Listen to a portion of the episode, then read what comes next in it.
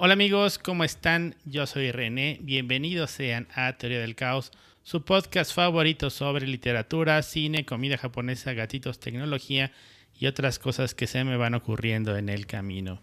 En este episodio quiero de nuevo abordar un cuento. Quiero analizar un cuento que me vino la idea de analizarlo a partir de un comentario de uno de nuestros eternautas. Rayuela puede o no envejecer, pero de algo estoy seguro. La obra cuentística de Cortázar va a envejecer mal. ¿Por qué? Porque la obra cuentística de Cortázar nunca envejecerá.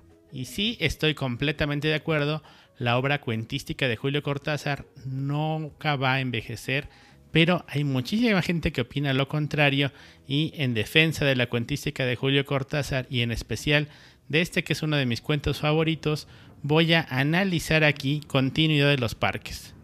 Entonces, por cierto, si llegaste aquí en YouTube o en Spotify buscando que te dejaron de tarea analizar este cuento, ya le hiciste, estás en el lugar correcto.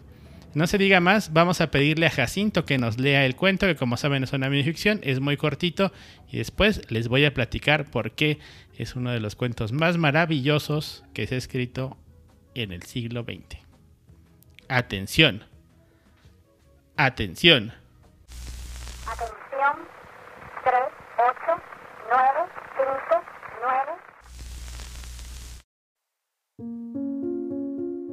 Había empezado a leer la novela unos días antes. La abandonó por negocios urgentes, volvió a abrirla cuando regresaba en tren a la finca, se dejaba interesar lentamente por la trama, por el dibujo de los personajes. Esa tarde, después de escribir una carta a su apoderado y discutir con el mayordomo una cuestión de aparcerías, volvió al libro en la tranquilidad del estudio que miraba hacia el Parque de los Robles. Arrellanado en su sillón favorito, de espaldas a la puerta que lo hubiera molestado como una irritante posibilidad de intrusiones, dejó que su mano izquierda acariciara una y otra vez el terciopelo verde y se puso a leer los últimos capítulos. Su memoria retenía sin esfuerzo los nombres y las imágenes de los protagonistas, la ilusión novelesca lo ganó casi enseguida.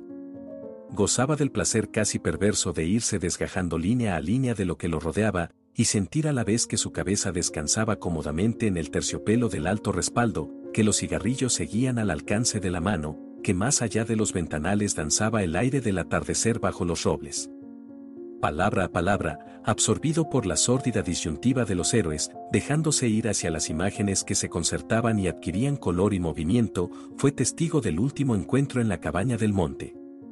Primero entraba la mujer, recelosa, ahora llegaba el amante, lastimada la cara por el chicotazo de una rama. Admirablemente restañaba ella la sangre con sus besos, pero él rechazaba las caricias, no había venido para repetir las ceremonias de una pasión secreta, protegida por un mundo de hojas secas y senderos furtivos. El puñal se entibiaba contra su pecho, y debajo latía la libertad agazapada. Un diálogo anhelante corría por las páginas como un arroyo de serpientes, y se sentía que todo estaba decidido desde siempre. Hasta esas caricias que enredaban el cuerpo del amante como queriendo retenerlo y disuadirlo, dibujaban abominablemente la figura de otro cuerpo que era necesario destruir. Nada había sido olvidado, coartadas, azares, posibles errores. A partir de esa hora cada instante tenía su empleo minuciosamente atribuido. El doble repaso despiadado se interrumpía apenas para que una mano acariciara una mejilla. Empezaba a anochecer. Sin mirarse ya, atados rígidamente a la tarea que los esperaba, se separaron en la puerta de la cabaña. Ella debía seguir por la senda que iba al norte. Desde la senda opuesta él se volvió un instante para verla correr con el pelo suelto. Corrió a su vez, parapetándose en los árboles y los setos, hasta distinguir en la bruma malva del crepúsculo la alameda que llevaba a la casa. Los perros no debían ladrar, y no ladraron. El mayordomo no estaría a esa hora, y no estaba. Subió los tres peldaños del porche y entró. Desde la sangre galopando en sus oídos le llegaban las palabras de la mujer, primero una sala azul, después una galería, una escalera alfombrada. En lo alto, dos puertas. Nadie en la primera habitación, nadie en la segunda. La puerta del salón, y entonces el puñal en la mano, la luz de los ventanales, el alto respaldo de un sillón de terciopelo verde, la cabeza del hombre en el sillón leyendo una novela. Muchas gracias Jacinto por esa brillante lectura. Creo que tus circuitos de voz están mejorando cada vez mientras lees más literatura. Y eso me da mucho gusto por los robots del futuro que quieren hacer crítica literaria. Pero ahora nosotros en el presente vamos a analizar qué es lo que está pasando. Claro, la anécdota de continuidad de los parques es una anécdota muy famosa que puede resumirse simplemente en el hecho de que eh, los personajes de la novela que está leyendo este lector sentado en un sillón de terciopelo verde, eh, de alguna forma logran salir de la novela y matarlo, asesinarlo. Claro, esa es la lectura eh, más superficial y es con la que muchos se quedan y creo que no está nada mal como una lectura superficial, pero hay mucho más que está ocurriendo en este cuento y es por eso que decidí hacer un video para hablar sobre lo que está ocurriendo.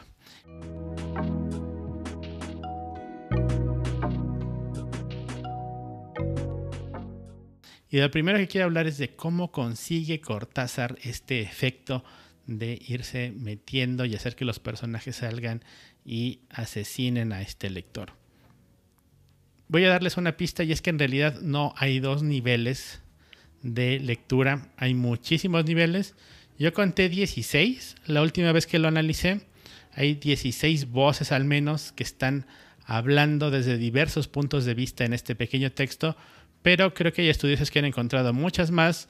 Eh, mi maestro Lauro Zavala, uno de los mejores analistas de cuentos que hay ahorita en activo en el mundo, eh, trató de explicármelo muchas veces, pero yo no le agarré la onda hasta hace poquito que volví a leer eh, Los muertos de James Joyce y caí en cuenta del el uso muy intencional y magistral que hace Julio Cortázar de el estilo indirecto libre del cual James Joyce fue uno de los eh, grandes utilizadores de este recurso literario, uno de los recursos más importantes de la literatura de los siglos XIX y XX, sobre todo del XX, y que aquí Julio Cortázar va a llevar al extremo total.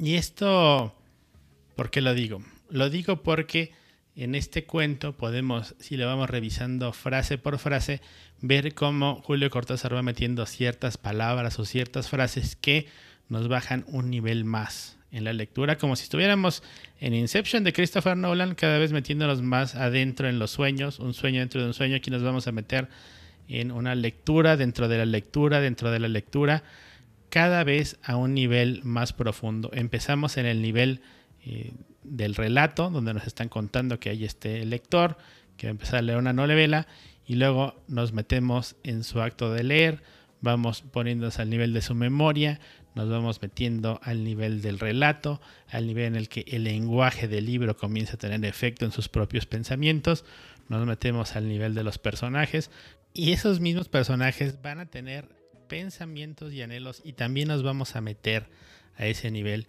Y de la misma forma en la que es solo con una palabra o con una frase, en la que lo hacen, por ejemplo, Joyce o Wolf con este estilo indirecto libre, Julio Cortázar nos va haciendo así, nos va metiendo palabras extrañas que no pertenecen a la voz anterior, sino a una voz nueva, nos va metiendo eh, frases que cambian por completo el registro estilístico de la frase anterior y eso nos indica que es otra voz la que está indicándonos lo que está pasando, nos estamos metiendo a un nivel más todavía en la historia.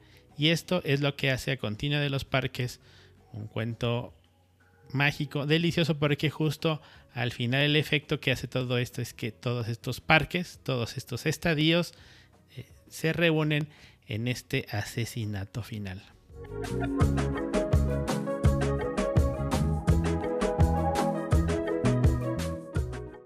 Pero bueno, esta es solo la interpretación literal y si nos fuéramos a quedar ahí, tendríamos que estar de acuerdo con todos los que dicen que Julio Cortázar era un gran estilista, pero no tenía ningún fondo en sus historias. Y eso es algo que eh, quiero demostrar aquí, no es cierto, y para eso tenemos que hablar un poco de la hermenéutica y los niveles de lectura. Que por cierto, niveles de lectura es de lo que trata este cuento, ¿no? Entonces creo que eh, el propio autor nos está dando una pista de cómo leerlos. No se distraigan mucho aquí, amigos críticos literarios del pasado que rechazan a Julio Cortázar. Vamos a ver qué más está pasando, además de esta magia de irnos metiendo dentro de los pensamientos, de los pensamientos, de los pensamientos.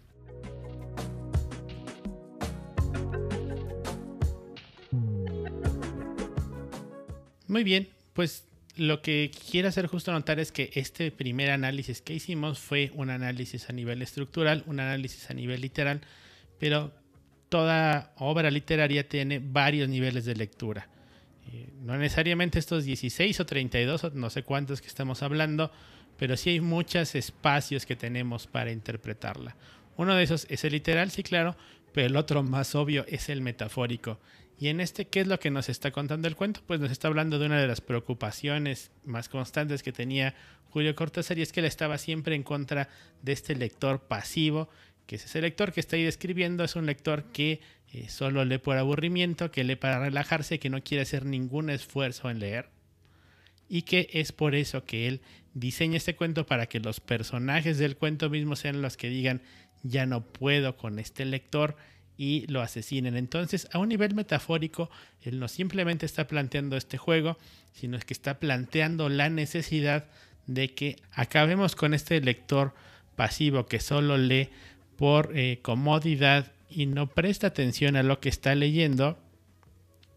Es justamente, digamos, la primera metáfora, la más obvia de lo que está ocurriendo aquí en este cuento maravilloso, La continuidad de los parques. Pero eso no sería suficiente. Hay al menos otros dos niveles de lectura que eh, les voy a contar y les voy a dejar de tarea, bueno, no de tarea, pero ustedes ya saben, a ver qué más se les ocurre, qué otros niveles o interpretaciones puede tener este relato.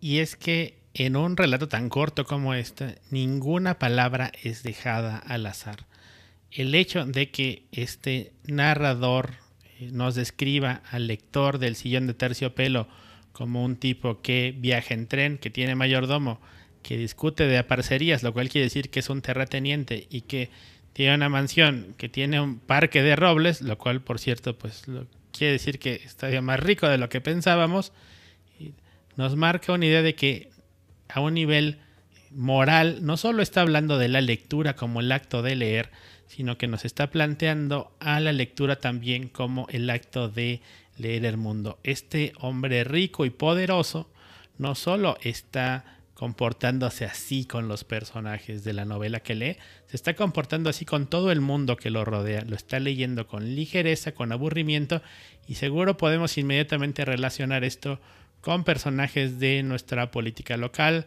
de eh, muchos de nuestros ámbitos, de gente poderosa que se toma el mundo con esa ligereza porque lo toma justo como un juego, algo de entretenimiento, y no es de extrañar justo que los personajes de la novela estén al contrario en el campo, en una situación precaria y se ven obligados a tener que preparar un asesinato contra este hombre poderoso. Y es que ese nivel nos está hablando justo, eh, en un nivel oral, nos está hablando de la lectura ya no solo como el acto de leer, sino de una forma de ver al mundo y nos está planteando en esa forma que lo que están asesinando a estos personajes eh, no es solo al lector pasivo, sino a este capitalista pasivo que no está aportando nada al mundo, solamente está acumulando y que son los personajes de lo que él piensa su novela las que lo deben de asesinar.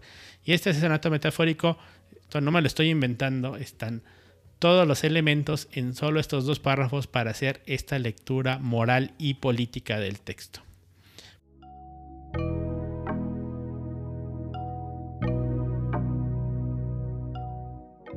Pero hay al menos otro nivel de lectura, lo que eh, llamarían los hermenéuticos clásicos el nivel anagógico, el nivel eh, luminoso, espiritual, y que en este cuento de Cortázar opera de una forma muy interesante porque es un cuento postmoderno y es la participación de nosotros como lectores.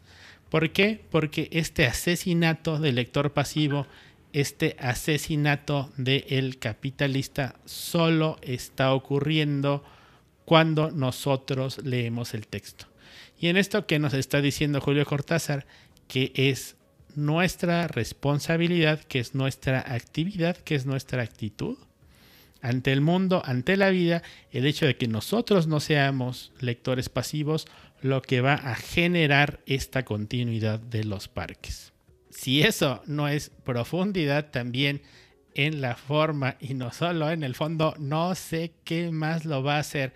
Julio Cortázar, seguramente lo saben, era un tipo muy comprometido con sus ideales políticos y en apariencia, solo muy en apariencia, no hablaba de eso en sus textos, pero como lo están viendo aquí, sí que lo está haciendo, pero igual que el estilo indirecto libre solo nos está metiendo con una palabra, él de alguna forma está dejando todo esto en niveles de interpretación que necesitamos nosotros dejar de ser lectores pasivos, pararnos del sillón para descubrir estos mensajes y actuar sobre ellos, obviamente. El papel no solo de lectores pasivos, que podemos dejar no solo en los libros que leemos dejar de ser lectores pasivos, sino también dejar de ser lectores pasivos del mundo que nos rodea. Y eso es lo que nos está proponiendo Julio Cortázar en este cuentecito Continuidad de los Parques. Y yo con eso voy a terminar este episodio de Teoría del Caos, no sin antes recordarles que no dejen que muera la señal. Y nos vemos muy pronto con más. Teoría del Caos. Teoría del Caos es una iniciativa de investigación subterránea de René López Villamar que transmite desde dos segundos en el futuro. Den like, corazón, compartir y suscríbanse para que no se detengan las transmisiones. Recibe recomendaciones especiales, únete al club de lectura lenta de clásicos o recibe una asesoría personalizada con una membresía en el canal de YouTube de Teoría del Caos. No permitan que muera la señal. Atención. Atención. La contraseña de la semana es. Me pregunto quién será la primera persona en decir que el cuento gana por nocaut y la novela por puntos.